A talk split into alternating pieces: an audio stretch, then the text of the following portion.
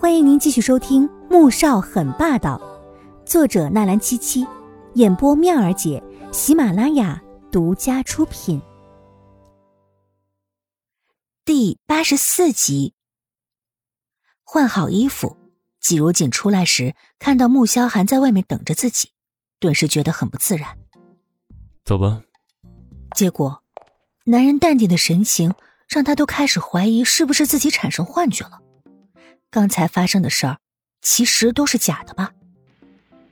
九点半，兰溪花园几家别墅，纪老太太正在佛堂里念经。听说纪如锦回来了，敲着木鱼的动作并没有停顿。而叶梅听了之后，眼底闪过了一抹厌恶之色。她继续敷着她的面膜。季风伯早上去了公司，结果发现有份文件没有拿，又坐车回了家。刚进大厅，就看到站在客厅里的季如锦和坐在轮椅上的穆萧寒。他先是一惊，转而又堆满了亲切又慈祥的笑容。如锦呐，你这丫头这么久了也不回来看看爹妈，这位就是萧寒吧？话落，就要走过来和穆萧寒握手，然而手伸过去，穆萧寒却只是淡淡的看了看。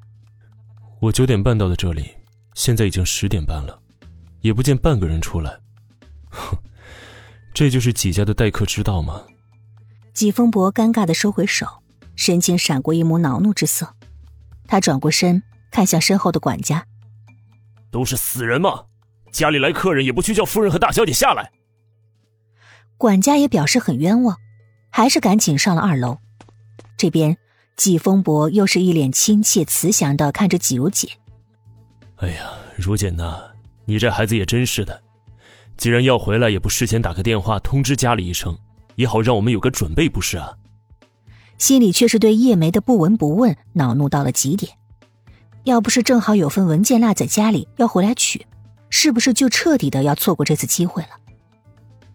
季如锦还在震惊之中，有点回不过神来。这么多年，他还是第一次见到季风伯用这么慈祥的语气跟他说话。他看向身边的穆萧寒。神色突然之间有点复杂，季风伯态度一百八十度的大转弯，其实是因为他身边的这个男人吧。没多久，叶梅和季老太太都来到客厅，尤其是季老太太见到季如锦时，连忙走过来，抱着她直呼了几声“心呐，肝儿啊”的。哎呀，如锦呐，我的宝贝孙女儿，来，让奶奶仔细瞧瞧。哎呦！胖了点儿啊，瞧着比以前更漂亮了。老太太紧紧拽着季如锦的手不松，脸上都笑开花了，好像怕她会跑掉似的。这要是以前啊，季如锦一定会幸福的哭出来，她终于得到季家的认可。然而此刻，她心里却是说不出的荒凉，强扯出一抹笑容，不知该怎么作答。他情愿几家人还像以前那样冷漠的无视他的存在，也好过现在这样的虚假关怀。穆萧寒像是看出他的不安，朝他招了招手：“过来。”季如锦立即如同获救一般抽回手，走回了穆萧寒的身边。管家，赶紧搬张椅子给二小姐坐啊！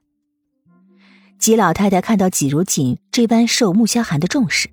脸上的笑意就越发的真切，他赶紧冲管家吩咐：“阿锦脚上的伤现在还没有全都好起来，确实不能一直这样站着。”穆萧寒牵着季如锦的手，突然凉凉的说了一句，顿时，整个客厅的气氛都凝固了，因为所有人都心知肚明，季如锦脚上的伤是在季家弄出来的，而穆萧寒突然这么说。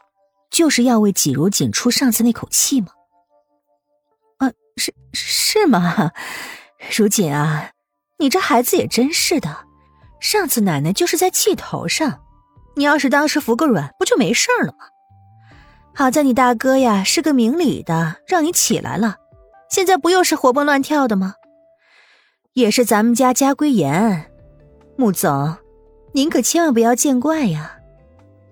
旁边，叶梅突然出声打起圆场，这意思是说想把过错推到老太太头上，毕竟是长辈了，穆萧寒总不至于跟老太太过不去吧？听说老太太信佛啊？穆萧寒却是没有接话，反而是看向了吉老太太。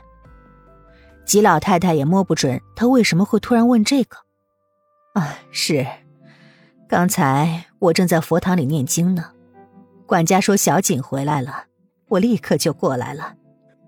哼，老太太倒是虔诚。我们刚进来的时候，管家就说您在诵经。